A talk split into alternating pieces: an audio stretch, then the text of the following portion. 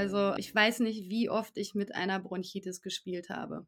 Und da war es ganz klar, der Leistungssport wurde höher priorisiert als die eigene Gesundheit. Und deswegen war es ja auch eigentlich im übertragenen Sinne ein einfacher Schritt in die Beratung zu gehen, weil auch da die Leistung stimmen muss.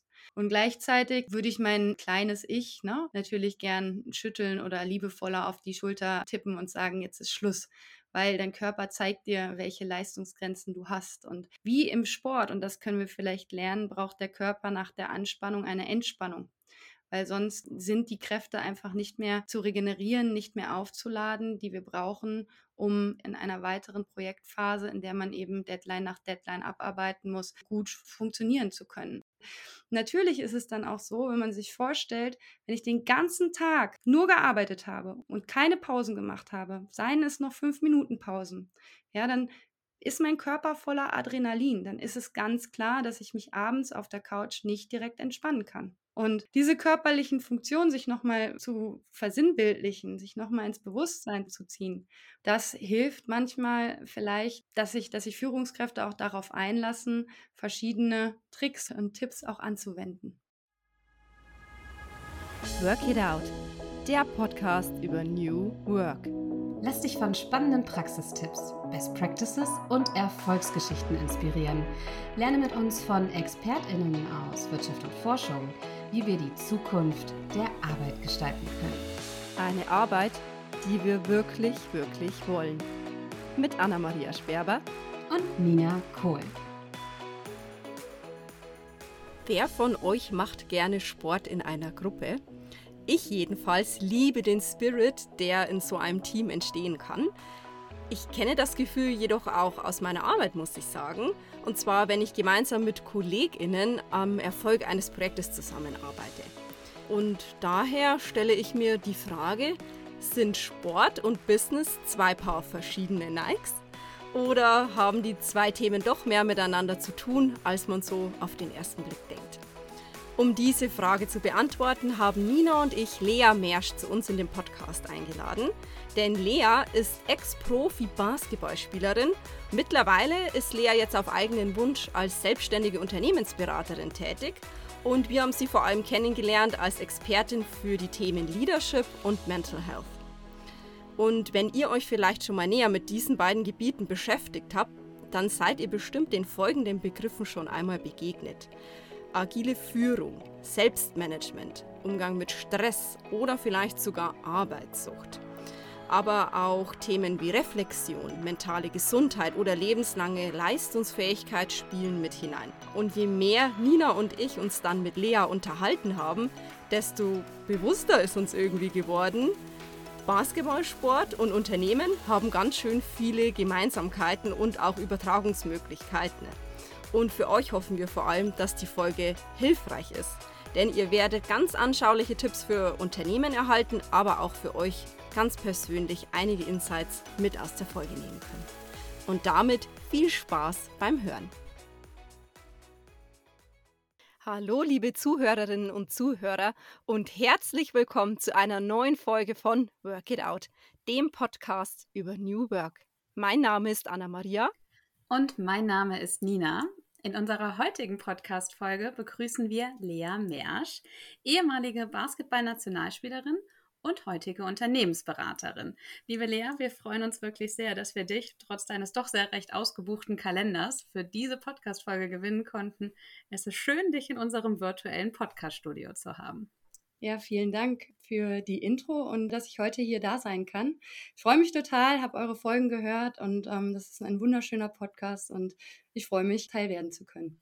Vielen, vielen Dank für das Lob. Ein Stichwort hat Nina gerade schon mitgebracht, Basketball. Und Basketball wurde 1891 vom kanadischen Arzt und Pädagogen Dr. James Naismith in Massachusetts erfunden. Der Grund, er wollte eine Alternative zum damalig sehr präsenten Volkssport, ist es heute immer noch, Football erschaffen. Aber Football wird natürlich draußen gespielt und die Winter können in Massachusetts sehr lang und sehr kalt sein. Also sollte eine Alternative her. Das Ergebnis war Basketball. Und jetzt denkt sich wahrscheinlich jeder, weiß Anna-Maria etwas über Basketball und bin ich eigentlich noch bei Work It Out? Ich wollte doch etwas über New Work lernen. Das ist auch schon alles an Wissen, was wir zu Basketball mitbringen können. Aber tatsächlich kann man vom Teamsport Basketball ganz schön viel lernen über New Work und vor allem über zwei Subthemen, mit denen wir uns heute beschäftigen wollen, mit dir gemeinsam, Lea, als absolute Expertin für Mental Health. Das ist das eine Thema.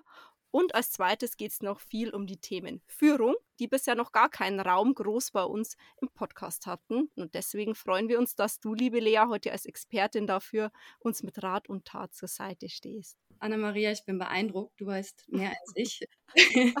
die Anfangsstory um äh, den Sport Basketball kannte ich so noch nicht, aber schön. Auch was dazugelernt. Ist auch immer schön, oder? New Work geht ja auch immer ein bisschen so um lebenslanges Lernen und dass wir dir als alter Basketballhase da noch was beibringen konnten. Das ist schön. Das ist mal spannend, oder? Wo Sport so seine Anfänge findet. Ja. Aber erstmal wollen wir dich kennenlernen und auch unseren ZuhörerInnen die Chance geben, dich besser kennenzulernen. Wir haben es gerade schon angeteasert. Man könnte so sagen, du hast zwei Lebensabschnitte gehabt. Den ersten im Profisport und den zweiten jetzt als Unternehmensberaterin. Und genau da wollen wir nochmal mit dir draufschauen, aber chronologisch beginnen. Erzähl uns doch mal etwas zu deiner Basketballkarriere. Wie kam es dazu? Was hast du gelernt? Das wäre spannend. Ja, danke. Du hast chronologisch gesagt und genauso ähm, würde ich auch reinstarten. In der Retro kann ich ja von Glück sprechen, dass ich meine Leidenschaft damals in meinem ersten Leben, wie du es so schön gesagt hast, parallel zum Studium bis 28 zu meinem Beruf machen konnte. Und ich bin froh, dass meine Eltern mich mit sieben hingeschickt haben und ich dann eben diese Jahre lang auch dabei geblieben bin. Ähm, ich habe am Anfang in Paderborn, meiner Heimatstadt, ausschließlich mit Jungs gespielt. Es gab noch keine Mädchenmannschaft und ich glaube, ich konnte ungemein davon profitieren, weil ich mich natürlich auch körperlich stark durchsetzen musste und dann äh, relativ schnell in die NRW-Auswahl gekommen. Mit 15 dann das Angebot für die zweite Liga bekommen habe, bin dann ja fünfmal die Woche gependelt mit der Bahn, musste da also schon relativ schnell auch lernen, selbstständig zu sein und habe dann mit 17 meinen ersten Profivertrag bekommen. Damals zwei Verträge zur Auswahl gehabt, Oberhausen und Saarlouis, habe mich dann glücklicherweise für den näheren Ort entschieden, natürlich auch mit der Unterstützung meiner Familie, die froh waren, dass sie mich mit dem Auto relativ oft besuchen konnten. Meine Mutter war, glaube ich, jedes zweite Wochenende da, weil das ein absolut großer Schritt war, dann in der 12 und 13 mein Abi alleine zu machen. Es waren gute Rahmenbedingungen, nichtsdestotrotz habe ich natürlich gelernt, relativ schnell selbst organisiert zu sein, Verantwortung zu nehmen, übernehmen, äh, mich zu strukturieren und ja, neben dem vielen Training eben meine Schule auch noch in den Griff zu bekommen. Das hat auch gut geklappt, so dass ich nach dem Abi angefangen habe zu studieren in Bochum, mein Psychologiestudium und ja, eigentlich sechs Jahre lang bei einem und dem gleichen Verein gewesen bin, weil damals äh, zu seiner Zeit dort ein Trainergespann war, was einen Fokus auf die Selbstentwicklung gelegt hat. Die haben also junge Spielerinnen schnell ins kalte Wasser geworfen und das Wasser war verdammt kalt, aber dadurch durfte ich lernen, dass ich ja die Fähigkeiten und Fertigkeiten hatte, eben mit den Großen mitspielen zu können. Ich wurde, glaube ich, mit 18 oder 19 Rookie of the Year der Liga, also die, ich weiß gar nicht die deutsche Übersetzung, habe es auch nicht vorbereitet. Ich hätte jetzt Newcomer gesagt, aber. ja, genau, Newcomer trifft es und äh, war da als äh, Neuankömmling in der Liga eben auch ein Begriff, wovon ich profitieren durfte. Mit 18 bin ich dann aus der Jugendnationalmannschaft in die Seniore-Nationalmannschaft gekommen und auch da habe ich einen Spruch von einer älteren Nationalspielerin gehört. Die kochen auch nur mit Wasser, was mich auch heute noch prägt, weil das stimmt. Und das ist nicht nur im Basketball so, das ist in allen Bereichen so, die man als Newcomer betritt und in denen man sich ausprobieren muss, darf, soll und kann. Und dieses Vertrauen in die eigenen Fähigkeiten musste ich natürlich auch erst lernen. Und da hatte ich das Glück, dass natürlich im Basketball alles sehr strikt ähm, numerisch abgebildet wird. Wir ja unsere Statistiken hatten und ich eben bis zum Karriereende auch meine Leistungen so honoriert wurden, dass ich immer eben im Sommer die Einladung zur Nationalmannschaft bekommen habe.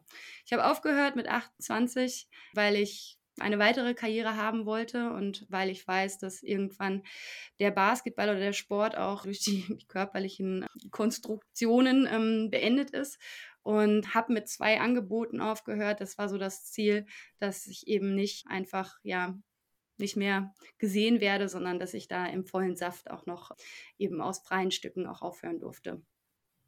Super spannend und danke, dass du uns da auch teilhaben lässt. Vor allen Dingen auch an den Herausforderungen, die genau so eine Karriere mit sich bringt. So das Stehen zwischen mehreren Stühlen, Studium, Familie, die dann gerade in jungen Jahren irgendwie schon weit entfernt ist, dann der Profisport als die Karriere, die ja auch schon Entbehrung mit sich bringt. Tolle Erfolge zu feiern auf der einen Seite, aber ja auch viel körperliche Entbehrung, weil das anstrengend ist. Dann aber auch früh vielleicht schon zu lernen, was gibt einem so eine Gemeinschaft, ein Team eigentlich mit.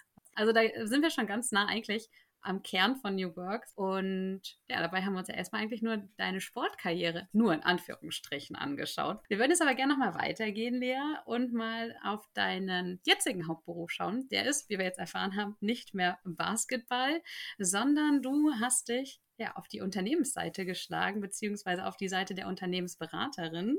Und du hast dir einen Fokus gelegt, nämlich auf Führung und mentale Gesundheit. Du bist aber auch im Thema Change Management und agile Arbeitsweisen unterwegs. Ja, und jetzt würde uns natürlich interessieren, wieso hast du dich für diese neue Aufgabe entschieden und warum ausgerechnet dieses Themenfeld? Wie kam es dazu? Ja, ich glaube, Spagat trifft es absolut gut und das zieht sich so durch meine Vita durch. Vielleicht liegt es daran, dass ich in einer Patchwork-Familie aufgewachsen bin. Aber ja, während meiner letzten Studienjahre habe ich eben meinen Fokus gewechselt von der ausschließlichen Psychologie auf die Wirtschaftspsychologie.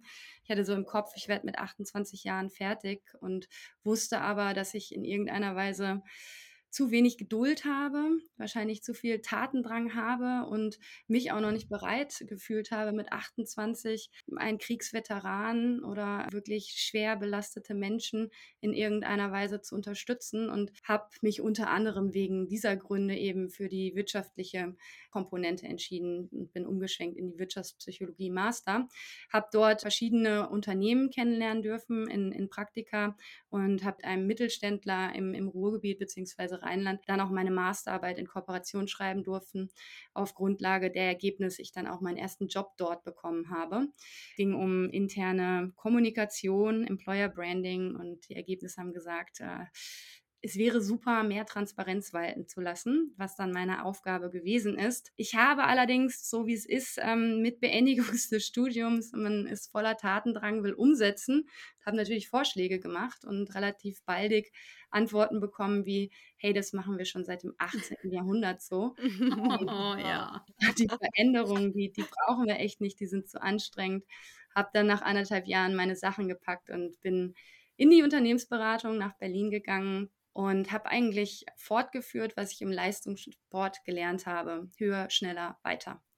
Ja, also das Umfeld, was ich auch kannte, dass man mit guter Arbeitsmoral, mit Leistung ziemlich schnell weiterkommen kann. Und hier hatte ich einfach das Glück, relativ zügig in das agile Department zu kommen. Ich habe anfangs ähm, nicht verstanden, was Agilität ist. Das konnte mir auch keiner so richtig erklären und habe den Begriff dann gegoogelt, bin auf Begriffe gekommen oder Assoziationen gekommen wie Selbstführung, Selbstorganisation, hybride Teams, Augenhöhe und ähm, habe mich nach meiner ersten Joberfahrung dort wiedergesehen, sodass ich relativ früh zwar ja eher in, in Change Management Projekte gekommen bin, weil die Unternehmen selbst noch nicht ready waren und mit Agilität nichts verbinden konnten, aber relativ schnell dann auch durch Scrum oder Safe, verlierte Agilität Ausbildung dort äh, meine Expertise sammeln konnte und ja das agile Department eben so mitshapen konnte.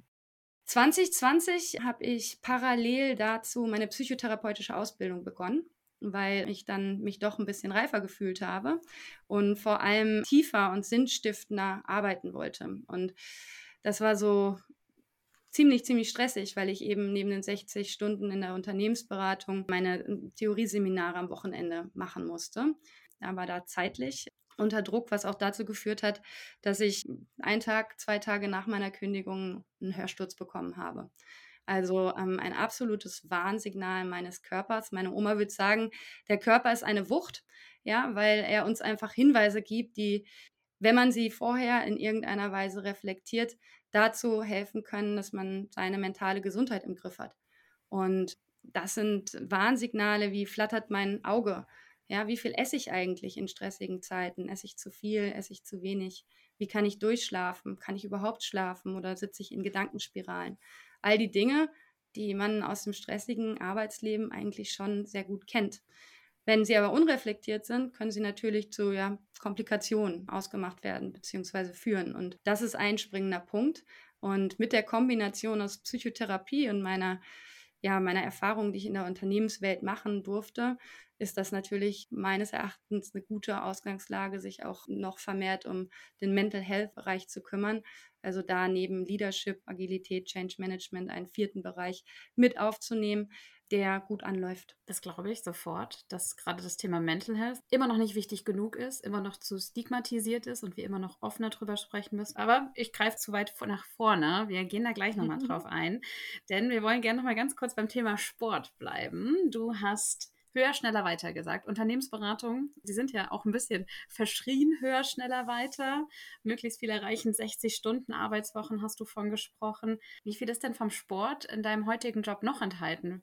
Ja, ich, ich, ich finde es eine schwierige Frage, aber super mhm. spannend mhm. und bin da immer wieder überrascht, wenn ich länger drüber nachdenke, wie viele Analogien man ziehen kann. Ne? Ich glaube, Stakeholder Management würde ich so als einer meiner größten Stärken im Job verzeichnen. Und Stakeholder Management habe ich früh gelernt durch Sponsorenmeetings. Wie repräsentiere ah. ich das Team? Was, was muss ich sagen, wenn ich essen gehe? Und wie muss man da auch nachfassen? Und klar, ich glaube, ich kann gut motivieren, Begeisterung zeigen, und lege absoluten Wert, im Team zu arbeiten. Das hat mich absolut geprägt. Und ein gemeinsames Ziel zu verfolgen und ja, uns für die kleinen Schritte, die wir erreichen, zu feiern. Diese Komponente habe ich auf jeden Fall mit in die Beratung und, auch in mein jetziges berufliches Leben übernommen. Beispielsweise dann, wenn wir im Projektteam äh, zusammenarbeiten, ganz zu Anfang festzulegen, wer braucht welche Guardrails, wie viele Touchpunkte, wie viel Kommunikation und das ist ja auch genau das, was gute Teamarbeit ausmacht. Oder auch die Videoanalysen. Wir sprechen von Plannings und Retrospektiven. Ja? Wir haben nichts anderes im Sport gemacht. Wir haben uns vor dem Spiel hingesetzt, eine Videoanalyse gemacht, um zu schauen, wie müssen wir uns vorbereiten, wie müssen wir agieren. Wir haben uns nach dem Spiel hingesetzt und haben geschaut, was lief denn gut, was lief weniger gut und was muss vor allem Inhalt der nächsten Trainingswoche sein. Feedback, ja. Feedback ist nicht persönlich zu nehmen, gar nicht. Und manchmal denke ich im Nachhinein, mein Gott, was haben wir uns anschreien lassen? Ne? Und es war aber auch in Ordnung in der Situation, weil man musste ja relativ schnell irgendwas ändern, um wieder besser zu werden. Und das alles innerhalb von ein paar Sekunden. Natürlich war da nicht jeder Satz komplett gut formuliert, selbstwertdienlich formuliert, aus der Wunschperspektive formuliert, sondern direkte Kommunikation. Und das war in dem Moment nicht gegen sich selbst zu sehen. Also wir haben als Spielerin, ich glaube, ein ziemlich dickes Fell uns anerwerben müssen. Aber gleichermaßen denke ich, dass Feedback die wichtigste Instanz ist, um besser zu werden. Und die Frage ist hier, warum datiert man das Feedback ein auf einmal oder zweimal im Jahr?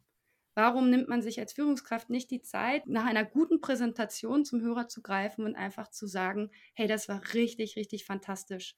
Das hilft doch viel mehr, als es sieben Monate konsolidiert in irgendeiner Weise noch mit, ja, man weiß es selber, das Feedbackgespräch steht an und man muss jetzt sich überlegen, okay, was war denn jetzt nochmal mit dem Mitarbeiter, der Mitarbeiterin? Ja, welche konkreten Beispiele gibt es? Und das dann entsprechend einfach direkt im Nachgang zu machen, das bringt dem oder der Mitarbeiterin viel mehr.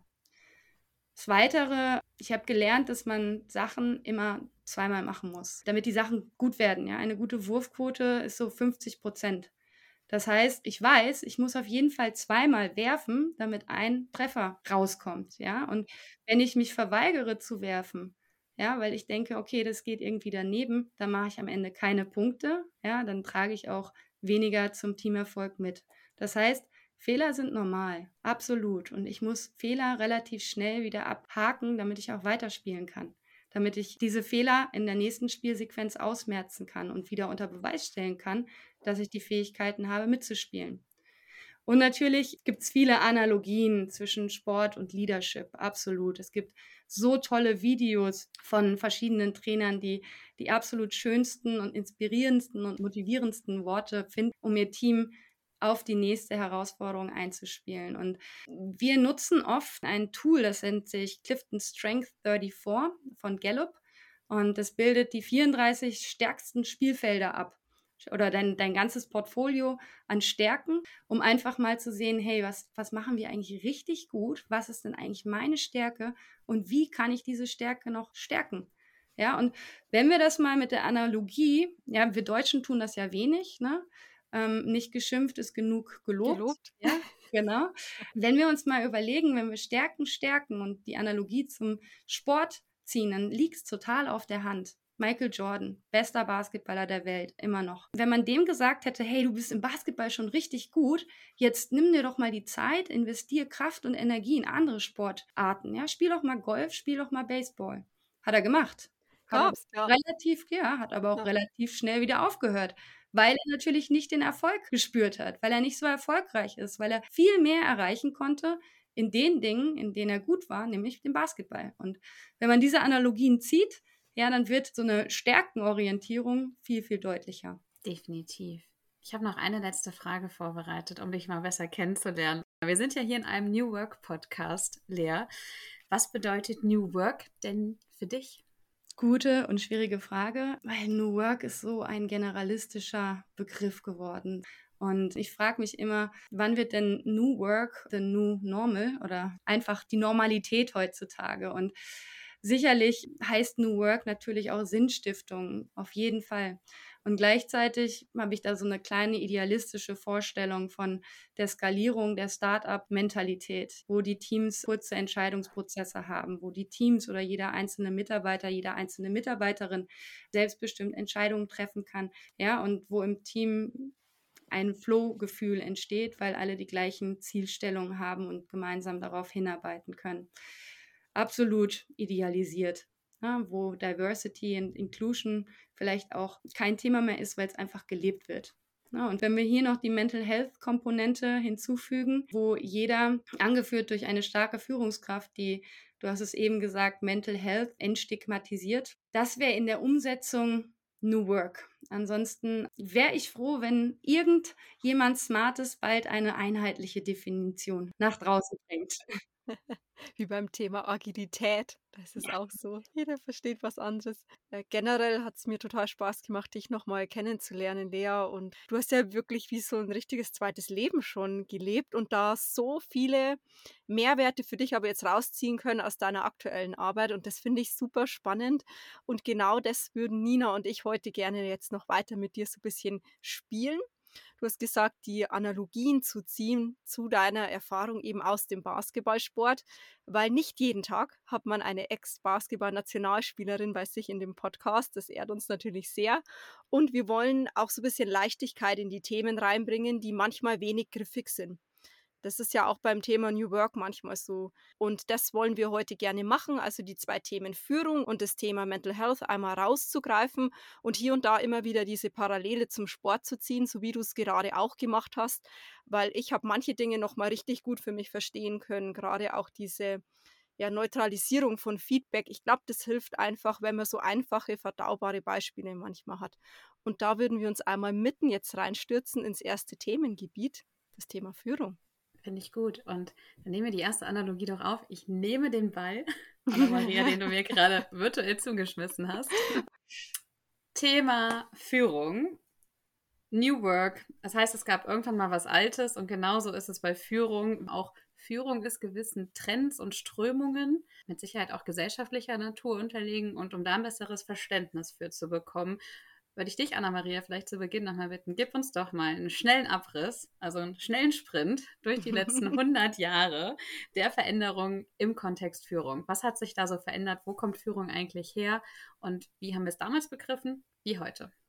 Ja, sehr gerne mache ich das, weil ich finde es super spannend, da mal die verschiedenen Strömungen und warum war das so, das ist ja meistens durch den Kontext auch bestimmt, für sich selber nochmal zu reflektieren. Und ich würde mal beginnen 1910. Das ist so das erste Führungsmodell, das man eigentlich kennt und in allen ähm, HR-Büchern auch findet, der klassische Taylorismus.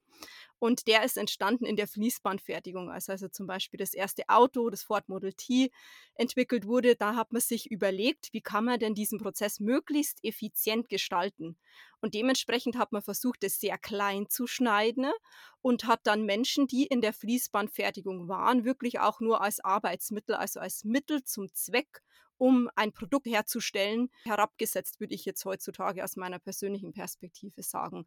Und demgegenüber sind klassisch in der pyramidalen Struktur dann eben Manager gesessen, die ersten Führungskräfte, die waren dafür zuständig, zu denken, Entscheidungen zu treffen und dann nur nach Command and Control, das war der vorherrschende Führungsstil, ihren Mitarbeitern zu sagen, so habt ihr die Arbeitsweise auszuführen und bitte nicht nachdenken.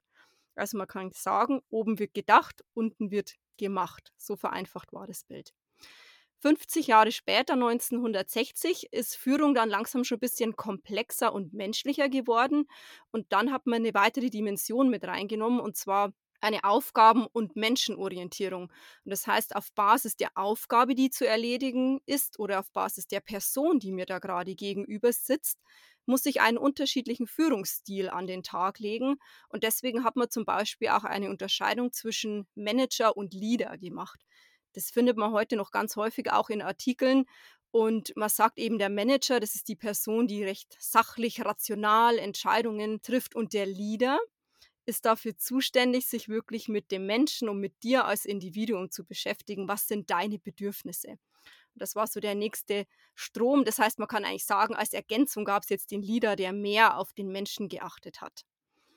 In den 70er Jahren gab es dann den situativen Führungsstil. Das heißt, was ist jetzt mit dazugekommen? Man hat sich nicht nur den Menschen und die Aufgabe angesehen, sondern auch die Situation. Das heißt also, auf Basis dessen, wo ich tätig bin oder welche Reife ich mitbringe aufgrund meiner Vorausbildung, Kompetenzen, Fähigkeiten, die meine Stärken sind, so hast es du gerade genannt, Lea, muss eben ein unterschiedlicher Führungsstil situativ an den Tag gelegt werden und dementsprechend hat man sich da dann eben situativ dem Kontext angepasst. Bis dahin alles recht fokussiert auf ein einzelnes Individuum. Was hat so ein bisschen gefehlt? War einerseits der Teamgedanke, also man hat festgestellt, man muss ganze Teams zusammenbringen, weil nur wenn einzelne Personen gut funktionieren, sind wir als Team noch nicht erfolgreich. Und das findet sich dann wieder ab den 1980ern in der transformationalen Führung. Und eine weitere Komponente war, dass man versucht hat, Menschen zu transformieren, zu etwas Besseren zu machen, dieses Stärken-Stärken-Prinzip, indem er versucht, bei seinen Mitarbeitern eben rauszufinden, was können sie besonders gut und was sind auch die Bedürfnisse, die sie haben und die intrinsische Motivation. Und die muss ich versuchen, als Führungskraft anzusprechen. Und dann kann ich eben diesen Menschen transformieren, immer, immer weiterentwickeln, dass er so zu seinem besten Selbst wird. Ja, und dann kommen wir auch schon in der Echtzeit an, bei den New Leadership Modellen, wie wir heute sagen. Die gibt es seit den circa 90er Jahren. Und was haben vielleicht so alle gemeinsam? Man kann sagen, sie stellen auf jeden Fall traditionelle und hierarchische Führung weitgehend in Frage und sagen, dass diese Modelle ausgedient haben. Und was ich aber nochmal betonen will an der Stelle, New Leadership heißt nicht, wir brauchen keine Führung mehr, sondern dass die Führung eine neue Rolle einnimmt. Also ein neues Führungsverständnis wird geprägt von einerseits Selbstführung, ich muss mich selber auch führen, bis hin zu Servant Leader zum Beispiel, also diese dienende Führungskraft, die eben den Mitarbeiter fragt, was brauchst du denn, die Hindernisse aus dem Weg räumt, die Feedback eben regelmäßig einholt. Das ist so der Servant Leader, man sagt häufig auch der Leader als Coach, um da nochmal in der Sportanalogie zu bleiben. Und es gibt ein sehr bekanntes Zitat auch von Simon Sinek. Er sagt zum Thema New Leadership, dass Führung kein Rang mehr ist, sondern es ist eine ganz bewusste Wahl, sich um Personen und Menschen kümmern zu wollen. Und dementsprechend bist du als Führungskraft auch nicht für das Ergebnis verantwortlich, sondern für die Menschen und die zu fördern, dass sie das bestmögliche Ergebnis eben erzielen können. Und das sind so die neuen Leadership-Gedanken, die man da jetzt hat. Und dann kommt noch mit dazu, was du gerade schon angesprochen hast. Erst seit wirklich knapp zehn Jahren gibt es das Thema agile Führung, verteilte Führung. Gibt es vielleicht gar keine Führungskräfte mehr, sondern nur Führungsaufgaben. Das findet sich dann so in den ganz, ganz neuen Ansätzen wieder. Und das ist vielleicht so ein historischer Abriss. Nina hätte sich bestimmt gewünscht, ich hätte das kürzer gestaltet. Aber 100 Jahre, Nina, du hast es letztens auch gesagt, als du einen Kurs gemacht ja. hast, das ist ganz schön schwierig. 100 Jahre in eine Minute zu pressen, ist schwierig.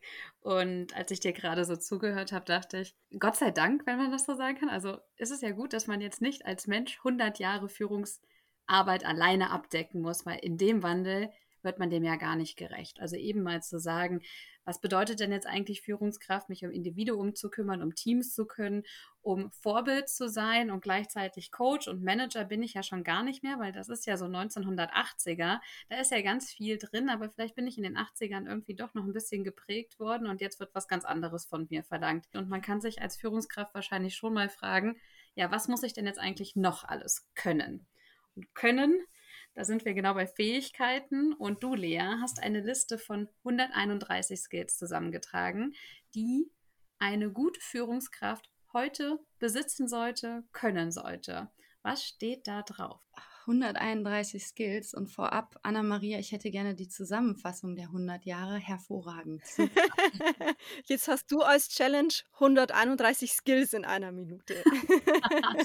Ihr erwischt mich komplett auf dem falschen Fuß. Die Liste hat mein Kollege Andreas Steffen zusammengestellt, was überhaupt nicht schlimm ist, weil wir sehen 131 Skills und merken, eine aktuelle Führungskraft hat so viele Anforderungen, die an sie gerichtet wird. Wie soll das eine einzelne Person, die vielleicht gar nicht in der neuen und heutigen Zeit sozialisiert wurde als Führungskraft, bewerkstelligen? Und Nina, du hast es gerade schon gesagt, das sind Konzepte, die haben sich wirklich erneuert. Ja, wenn wir uns vorstellen, dass eine Führungskraft früher Managerin war, die Command and Control ausgeübt hat und es völlig in Ordnung war.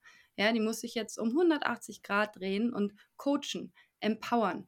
Ja, und wir haben gehört, dass mit jedem Jahrzehnt ein nächster dominanter Führungsstil, Führungskompetent in, ja, in die Literatur gebracht wird. Und wir sehen aber, dass hier eigentlich die Individualität, die Authentizität einer Führungskraft eigentlich dominieren sollte, weil jeder bringt seine eigenen Persönlichkeitseigenschaften mit. Jeder sollte und muss eigentlich seinen eigenen Stil finden. Und Meines Erachtens ist da viel und gut dran getan, wenn man viel Empathie mitbringt, wenn man sich wirklich auf den oder die gegenüber einstellt und versucht, die Mitarbeiterin kennenzulernen und abhängig davon eben schaut, dass man seinen eigenen Stil entwickelt, individuell auf die zu führende Mitarbeiterin eingehen kann. Und hier auch zu sehen, zu differenzieren. Manche brauchen mehr Anleitung, manche wollen Vorgaben, ja, die wollen gar nicht so viel Verantwortung aufnehmen. Was machen wir mit den Menschen, mit den Personen, die eben nicht in Anführungsstrichen agil arbeiten möchten,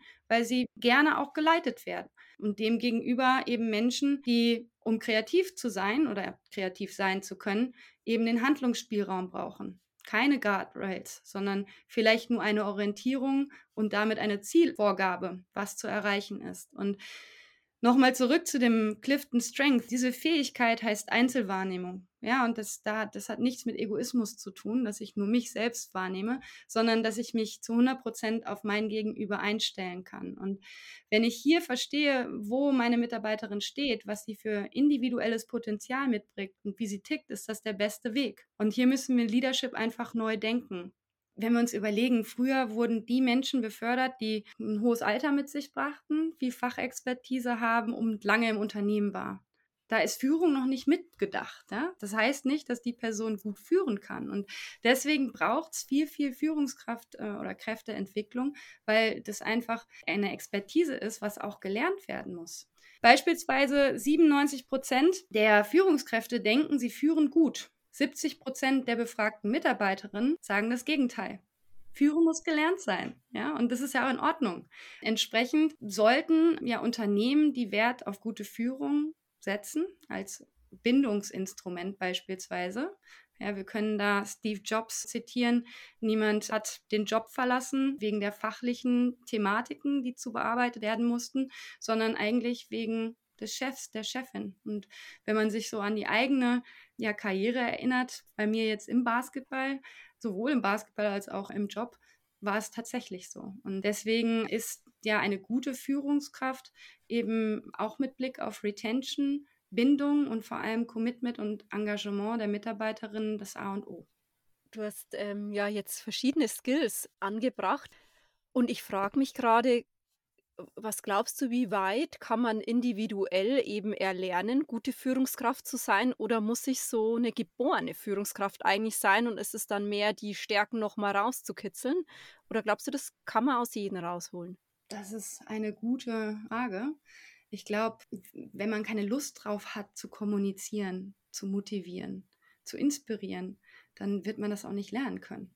Aber klar gibt es verschiedene Tools, die wir auch in unseren Führungskräften Entwicklungstrainings dabei haben, um besser zu kommunizieren, um wirklich sich auch mal zu überlegen und zwar zu reflektieren, wie kann ich es denn auch, auch zeigen, dass ich meine, meine Mitarbeiter, meine Mitarbeiterinnen auch wertschätze.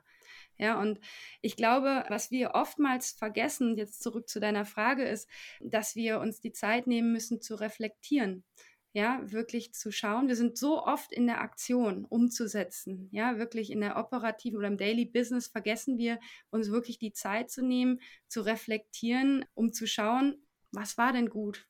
Wann hat sich denn Herr XYZ oder mein Mitarbeiter, meine Mitarbeiterin wirklich wertgeschätzt gefühlt? Und, und wir sind so viel in der Aktion. Und die Aktion ist nur dann wirklich von Erfolg, wenn wir uns auch die Zeit nehmen zu reflektieren und zu schauen, wie können wir denn selbst besser werden. Wenn das heißt, ich bin Führungskraft, dann, ich würde immer sagen, 60 Prozent sollte meiner Kapazität wirklich auf das Empowern, also auf die Führung äh, meiner Mitarbeiterin fallen.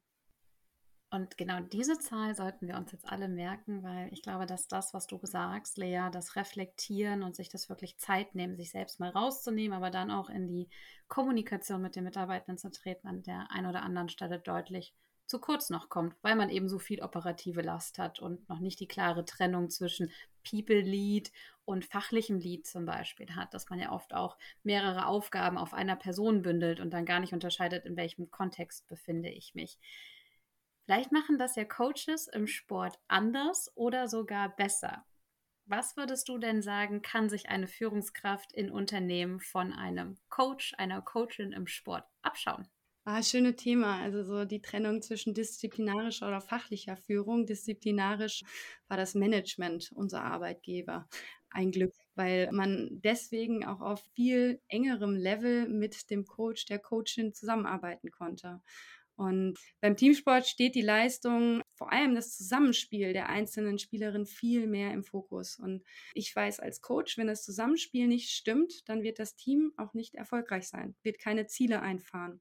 Und übertragen auf die Arbeit eben keine oder nicht die gesetzten inhaltlichen Ziele erreichen. Das heißt, beim Teamsport liegt der Fokus wirklich auf der Grundvoraussetzung für die erfolgreiche Umsetzung inhaltlicher Themen, nämlich dem Team. Ja, und wenn wir uns mal überlegen, wie wenig Zeit wir uns dafür nehmen.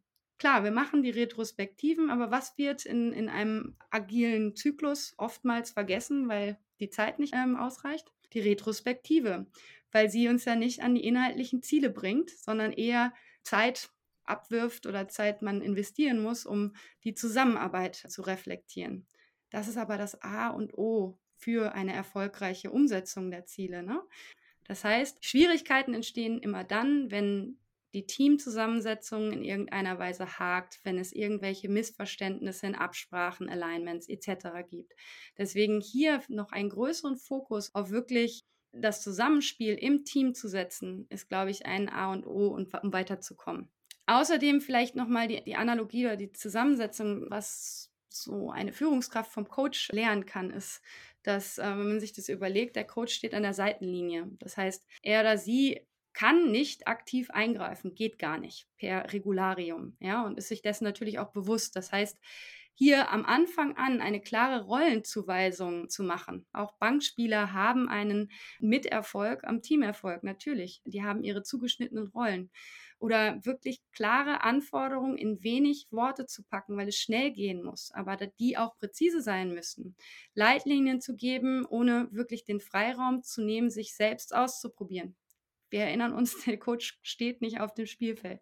Dass wir uns selbst ausprobieren dürfen oder müssen und Fehler machen müssen, das verschafft natürlich Vertrauen zwischen Coach und Spielerin. Ja, das schafft Selbstwirksamkeit, weil ich muss ausprobieren, um zu schauen, wo habe ich vielleicht blinde Flecken, wo mache ich vielleicht Fehler, wo bin ich wirklich gut. Und wenn ich mir die Definition von Empowerment anschaue, ja, nach Spreitzer, dann ist es eigentlich das genau, was mein Lieblingstrainer gespannt und auch die mich die ersten Jahre in der ersten Liga begleitet haben, gezeigt haben, ohne dass sie jemals von der Definition gehört haben. Ne?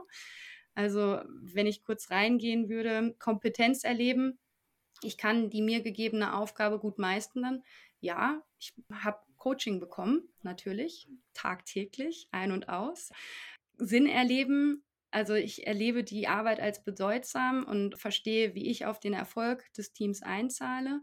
Meine Rolle wurde mir am Anfang der Saison klar kommuniziert. Die hat sich ein Glück im Verlauf der Karriere verändert, von der Bankspielerin zur ähm, Starting Five Spielerin. Aber ich hatte eine Rolle von Anfang an. Einfluss, ich kann meine Arbeitsumgebung, Prozesse wirksam beeinflussen. Das Vertrauen zwischen den, den Spielerinnen, die länger da waren und dem Trainergespann war gegeben, insofern, als die geschaut haben, wie bauen wir denn das Team um euch, um den Kern der Mannschaft im nächsten Jahr auf. Oder Selbstwirksamkeit. Ja, habe ich eben schon erzählt, ich wurde schnell ins kalte Wasser geworfen und durfte mich da erproben. Das heißt, davon kann man sich einfach auch nur, wenn man sich das vorstellt, dass da jemand an der Seitenlinie steht und nicht aktiv mit einwirken kann, kann man sich, glaube ich, als Führungskraft gut viel rausziehen. Ich finde, da waren viele super spannende Gedanken auch wieder mit dabei, die einen auch helfen, so bestimmte Parallelen für sich und seinen Unternehmenskontext dann zu ziehen. Jetzt würde ich gern noch eine weitere Dimension mit reinbringen, und zwar die individuelle Dimension. Weil gerade bei den neueren Leadership-Ansätzen sagt man eben, es gibt nicht nur die Führungskraft, die dafür zuständig ist zu führen, sondern Führungsaufgaben hat auch jeder individuelle von uns. Und manche sagen auch, dass gute Führung bei einem selbst beginnt. Also wenn du andere Menschen anführen willst, dann musst du erstmal selber zeigen, dass du auch dich selber gut anführen kannst. Und ich kann mir vorstellen, gerade als Nationalspielerin braucht es ganz schön viel Selbstführung, braucht es viel Disziplin wahrscheinlich, braucht es viel Zeitmanagement oder auch Umgang mit Stress und Druck. Was gehört denn für dich zu guter Selbstführung im Unternehmenskontext? Ja, du hast schon viel genannt und die Dinge Disziplin, Selbstmanagement, Zeitmanagement vor allem haben mir natürlich geholfen, den Spagat auch zwischen einem nicht nicht anspruchsvollen Studium, sondern nennen wir es so, und im Leistungssport, im Basketball zu meistern. Ich glaube aber, so auch mit Blick auf meine psychotherapeutische Ausbildung ist es ganz wichtig, auch mit Blick auf die Selbstführung, dass man sich seiner eigenen Glaubenssätze, Annahmen und ja, eigentlich manche nennen sie auch Gedankenfallen bewusst ist. Das sind unsere inneren Antreiber, die sind gut. Ja, wir sind hier, wo wir gerade sind, weil wir diese inneren Antreiber haben. Mein Opa Franz hat damals, als ich acht war, gesagt, hey, was du heute kannst besorgen, das verschiebe nicht auf morgen. Habe ich in dem Kontext nicht verstanden, aber ja, ich habe meine Hausaufgaben gemacht in Mathe und habe danach ein Lob von Opa Franz bekommen. Ja, und diese inneren Antreiber sind hilfreich. Sie sind dann aber nicht hilfreich oder weniger hilfreich, wenn ich ständig über meine Grenzen gehe. Jeder kennt so Sätze. Ohne Fleiß kein Preis. Wer rastet, der rostet. Was denken nur die Leute von mir?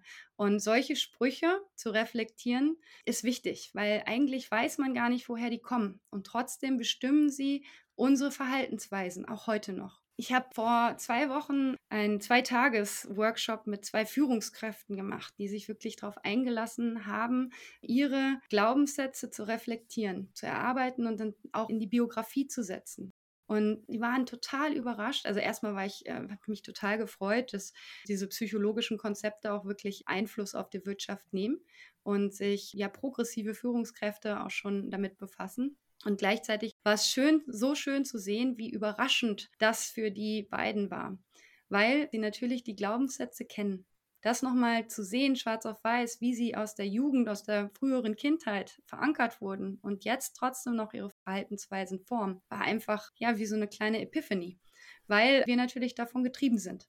Und das zu reflektieren kann auch heißen, mehr Fokus auf die mentale Gesundheit zu legen, um einfach langfristig auch gesund zu bleiben. Und da haben wir auch wieder die, ja, so das Zusammenspiel von Reflexion und Aktion, um wirklich gute Entscheidungen zu treffen für mich, für aber auch das Unternehmen, brauche ich die Zeit zu reflektieren.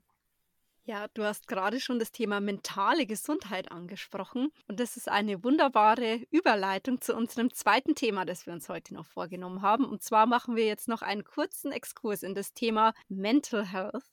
Und die Verbindung zwischen Arbeit und Gesundheit, die haben auch nicht wir heute für den Podcast erst gezogen, sondern es ist tatsächlich so, dass Friedhof Bergmann sehr häufig auch Analogien zu Gesundheit gezogen hat. Und er sagt selber eben auch, Arbeit kann etwas sein, das uns krank macht, sogar töten kann. Und er sagt aber auch, Arbeit kann auch etwas sein, was uns sehr lebendig fühlen lassen kann, also was sehr, sehr Schönes sein kann.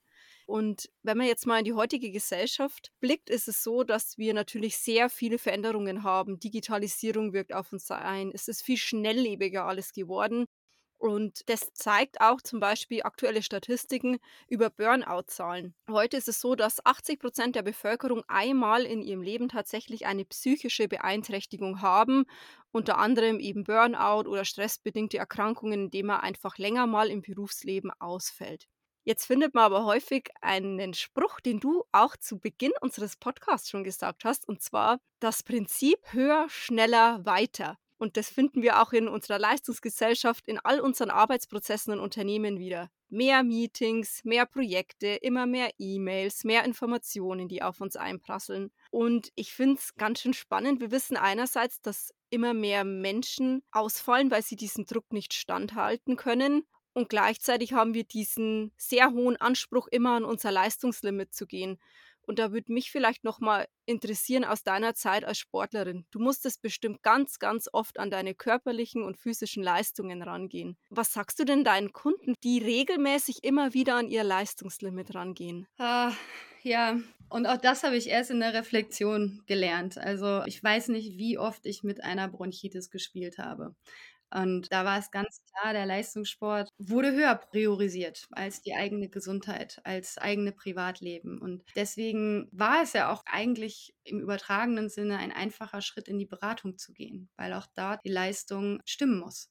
Ja, und die Leistung übergeordnet über allem anderen ist. Und gleichzeitig würde ich mein kleines Ich ne, natürlich gern schütteln oder liebevoller auf die Schulter tippen und sagen, jetzt ist Schluss weil dein Körper zeigt dir, welche Leistungsgrenzen du hast. Und wie im Sport, und das können wir vielleicht lernen, braucht der Körper nach der Anspannung eine Entspannung weil sonst sind die Kräfte einfach nicht mehr zu regenerieren, nicht mehr aufzuladen, die wir brauchen, um in einer weiteren leistungsorientierten Phase, in einer weiteren Projektphase, in der man eben Deadline nach Deadline abarbeiten muss, gut funktionieren zu können. Und ich versuche hier immer wirklich auf die neurobiologischen Prozesse einzugehen, weil das macht es eigentlich deutlich, was oder warum wir die Regeneration brauchen.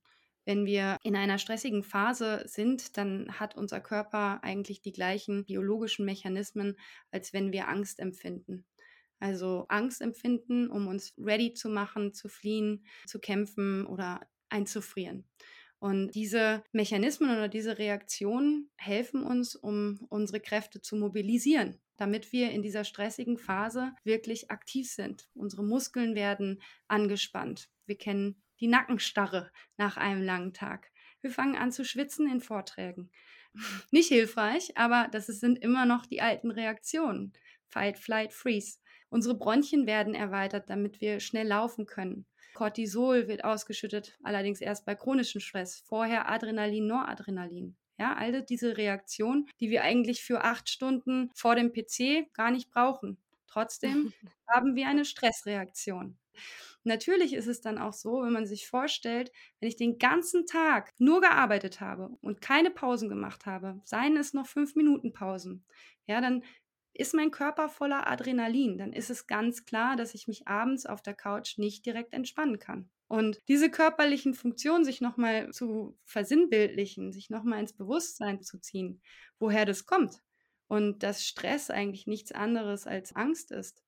Ja, also im übertragenen Sinne natürlich. Das hilft manchmal vielleicht, dass sich, dass sich Führungskräfte auch darauf einlassen, verschiedene Tricks und Tipps auch anzuwenden. Ich mag die Verbindung von Körper und Geist. Also wie geht es mir mental, aber was zeigt mir auch mein Körper auf mentale Belastung für körperliche Reaktionen? Da besser hinzuhören und beides ernst zu nehmen. Man sagt ja auch so schön, wenn dir der Arm wehtut, dann gehst du zum Arzt oder wenn du Husten hast. Aber wenn es dir vielleicht mental nicht so gut geht, dann machst du das eher nicht. Das, das angesprochene Stigma, von dem ich am Anfang gesprochen habe. Jetzt haben wir darüber gesprochen, dass Arbeit als Belastung wahrgenommen wird. Wir sprechen über Burnout und jetzt gab es in diesem Jahr, ich glaube, die erste Studie, die das tatsächlich richtig untersucht hat, ist nämlich das, wenn ich gar nicht mehr aufhören kann, immer höher, schneller weiterzugehen, wenn ich nicht aufhören kann zu arbeiten, wenn Arbeit also zu etwas wird wie einer Sucht. Und dann wurde jetzt in diesem Jahr zum ersten Mal, glaube ich, dieser Begriff der Arbeitssucht geprägt. Auch Sucht ist eine Krankheit. Das will ich hier nochmal dazu sagen. Und diese Studie hat gesagt, dass ungefähr jeder Zehnte in Deutschland arbeitssüchtig ist. Lea, was ist denn eigentlich Arbeitssucht? Kannst du uns da nochmal helfen, das einzuordnen? Ja, jeder Zehnte, das sind natürlich total erschreckende Zahlen, die auch für die Unternehmen alarmierend sein müssen. Arbeitssucht ist der Drang, unaufhörlich oder Zwang, wirklich ständig arbeiten zu müssen. Also wirklich das exzessive Bedürfnis nach Arbeit, was zur Folge hat, dass Gesundheit, das Wohlbefinden, aber auch die privaten Beziehungen beeinträchtigt. Und deswegen ist die Diskussion darum eben auch eine gesellschaftliche. Anerkennung, Promotions, mehr Gehalt sind natürlich die vermeintlich positiven Folgen, aber nichtsdestotrotz leiden die Bezugspersonen darunter. Und ja, Arbeitssucht ist das wahrscheinlich unkontrollierte Bedürfnis zu arbeiten und auch seinen Selbstwert durch die Arbeit zu stabilisieren. Und man hat hier das Gefühl der Unersetzlichkeit. Also die Company braucht mich. Außerdem die zweite Komponente der Arbeitssucht ist, dass es vergleichbar ist mit den Folgen des süchtigen Verhaltens. Ja, also wenn beispielsweise einer alkoholabhängigen Person den Zwang hat, zu trinken, also wirklich trinken zu müssen, obwohl die Person weiß, dass das fünfte Glas nicht mehr schmeckt. Das ist ein Anzeichen von Alkoholsucht. Ja, bei der Arbeitssucht haben wir also wirklich die Zwanghaftigkeit zu arbeiten. Der Stellenwert der Arbeit hat eine so hohe und zentrale Rolle und trotzdem wird kein Genuss empfunden. Das steht entgegen der ja, Definition von Friedjof Bergmann. Und wenn wir jetzt das mal uns anschauen, sind begünstigende Eigenschaften für die Entwicklung einer solchen Arbeitssucht wirklich Personen, die eine hohe Wettbewerbsorientierung hat. Die müssen sich ständig messen, der Beste sein, der oder die Beste sein. Die Person zeigt also Siegeswillen, hat ein hohes Kontrollbedürfnis. Und das habe ich gerade schon gesagt, dass dahinterliegende Motiv ist wirklich ein geringer Selbstwert. Man muss sich über die Komponente der Arbeit den Selbstwert stabilisieren und sucht aktiv Erfolg und Anerkennung. Und das wird begünstigt durch den Erziehungsstil. Also durch beispielsweise einen leistungsbetonten Erziehungsstil. Dann können natürlich Glaubenssätze, sind wir wieder bei den Glaubenssätzen, wie ich bekomme nur Zuneigung, wenn ich leiste oder ich bekomme nur Anerkennung, wenn ich etwas perfekt mache, geformt werden. Die Folge von Burnout ist natürlich absehbar. Und wenn ich dir dabei so zuhöre, muss ich ja auch sagen, erkennt sich wahrscheinlich jeder auch ein bisschen wieder, sowohl in, dem, in den begünstigten Faktoren, wie man gerne Führung erleben will, aber wie Arbeit sich auch negativ auf mich ausübt. Liedzucken, das kenne ich zum Beispiel, um ehrlich zu sein. Oder auch, wie sehr definiere ich meinen eigenen Wert denn über die Leistung und die Anerkennung, die ich durch meine Arbeit bekomme? Ja, so ein gewisses Stück halt schon. Und sich das einfach, wie du sagst, Aktion und Reflexion, das alles mal in den Einklang zu bringen, finde ich so wichtig und dieses Thema auch hochzuheben. Was macht denn die Arbeit? Was machen meine Glaubenssätze? Das ist immer so augenöffnend für mich. Also finde ich sehr wertvoll, was du gesagt hast und wie du uns auch so aus deiner eigenen Erfahrung daran teilhaben lässt, die du selber gemacht hast, aber eben auch durch deine Expertise, die du aus deiner beruflichen Erfahrung aus deinem Studium eben dort mitbringst. Ja, ja ich habe auch hier und dort tatsächlich mich ertappt gefühlt und nicken müssen und mir selber gedacht auch, sind das Anzeichen, um so einen Trend eben zu sehen. Also mir ging es da genauso wie dir, Nina natürlich ist es schön, wenn wir Wertschätzung erhalten. Und ich bin auch jemand, der seinen Job sehr gerne macht. Und ich denke mir, der nimmt so viel Raum in meinem Leben ein. Deswegen ja, ich mache den gerne und ich sitze auch öfter mal über die Stunden, die ich eigentlich wahrscheinlich da sitzen sollte, da und manchmal fällt es mir auch schwer, abends irgendwie abzuschalten. Also ich finde das total wichtig, auch dafür zu sensibilisieren, weil ich glaube, nur wenn einen das auch mal bewusst wird und man darüber nachdenkt, kann man ja auch aktiv was dagegen tun und aktiv was dagegen tun? Das wäre noch so eine Frage, die mich jetzt interessieren würde. Hast du vielleicht zum Abschluss für uns als Einzelperson, ich kann gut im Thema Selbstführung anknüpfen, was kann ich für mich selber tun, um sicherzustellen, dass ich lange gesund durch mein Arbeitsleben komme und leistungsfähig bleiben kann? Pausen, Pausen, Pausen. Wir haben gehört, nach der Anspannung braucht es eine Entspannung, um unsere Level an Cortisol, Noradrenalin, Adrenalin runterzufahren.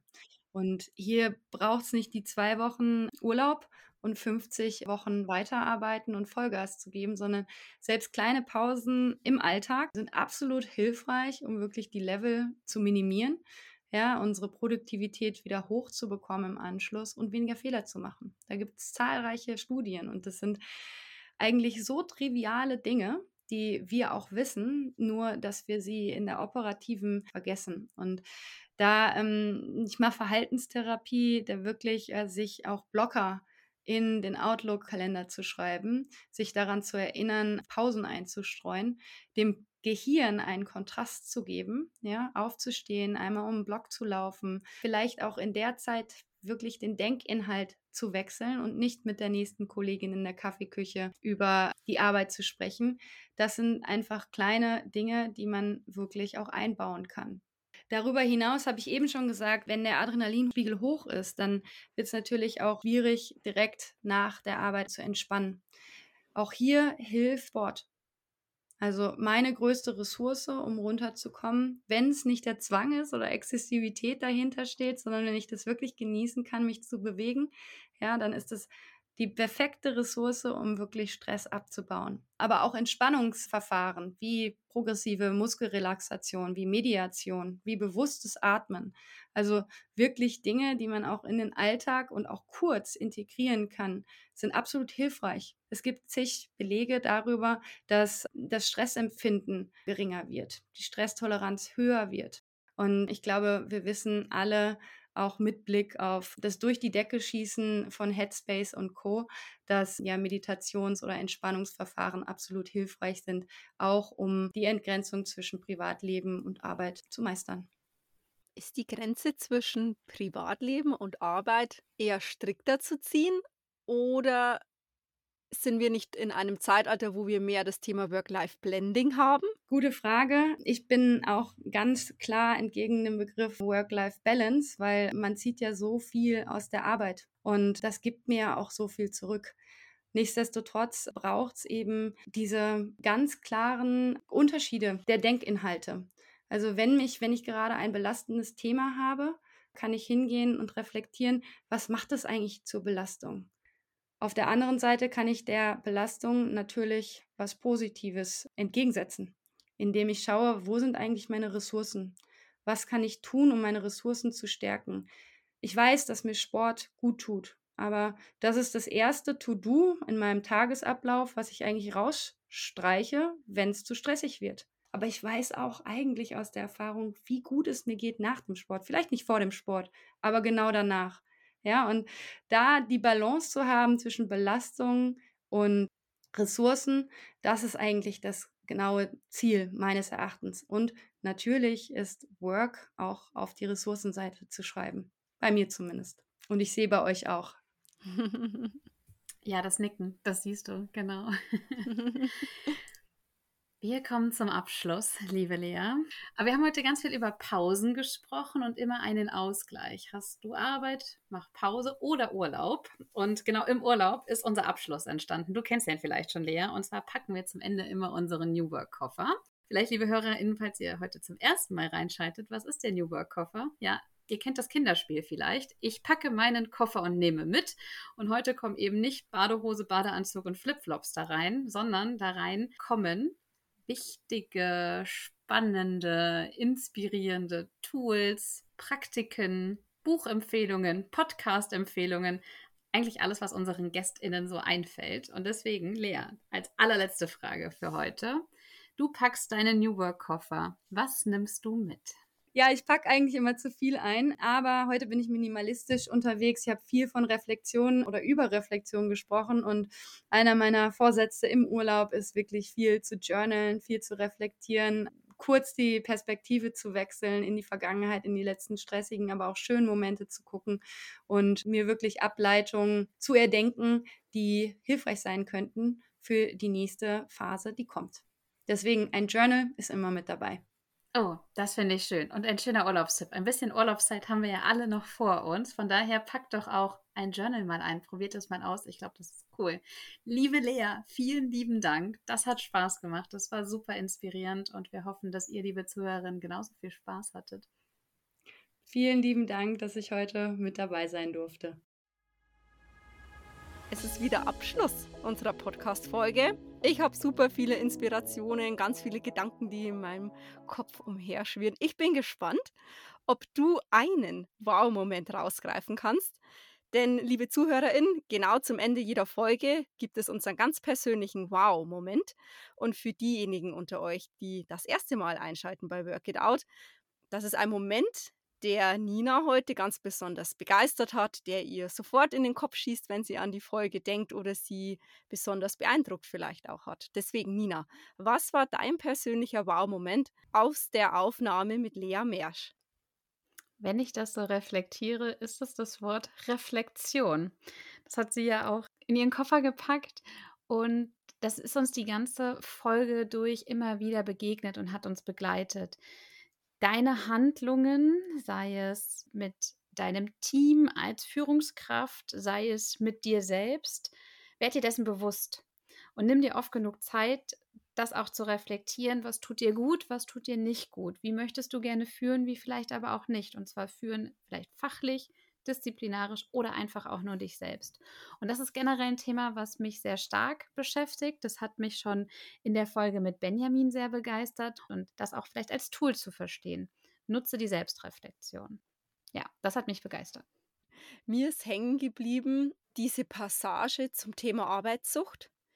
Ich kannte diese Studie auch, du hast sie ja nochmal ins Gespräch auch eingebracht, aber mir war die Zahl gar nicht mehr bewusst.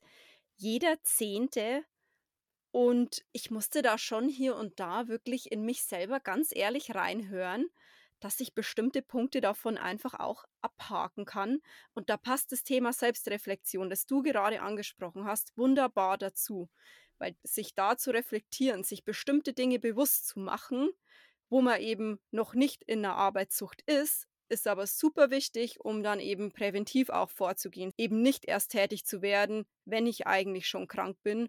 Also diese ganze Passage, die ist mir unter die Haut gegangen, würde ich mal sagen, weil sie mich persönlich irgendwie geschockt hat und ich mich in manchen Punkten auch ein bisschen erwischt gefühlt habe, ja, muss ich sagen. Und das ist ja aber gut, wenn du sagen kannst, das nehme ich wahr, dass du dich selbst wahrnehmen kannst und ja, das kann ich nachvollziehen. Und meinte ich auch so, so, ja, vielleicht das eine oder andere Symptom, was sie aufgezählt hat, dass man das durchaus in stressigen Situationen bei sich selber beobachten kann. Die Frage ist nur, wie oft kommen diese stressigen Situationen vor? Ist es ja. dauerhaft oder passiert es mal? Und man kann sich dann wieder, wie sie halt meinte, das ist auch so immer diese Balance zu halten. Nach Anspannung sollte Entspannung folgen, genau damit auch zu arbeiten. Dann würde ich sagen, Dabei belassen wir es heute. Danke, dass du deinen Wow-Moment mit mir geteilt hast, Nina. Vielen Dank, liebe ZuhörerInnen, dass ihr heute wieder reingehört habt. Und dann hoffen wir, dass ihr ganz viele Wow-Momente beim Hören unseres Podcasts habt. So geht es mir persönlich immer. Ich weiß auch, Nina, dir geht's so. Und dann erscheint die nächste Folge wie immer vier Wochen später wieder. Das heißt, es wäre dann der 10. Oktober. Und dann bleibt mir nur noch unser Abschlusssatz. Stay tuned und work it out.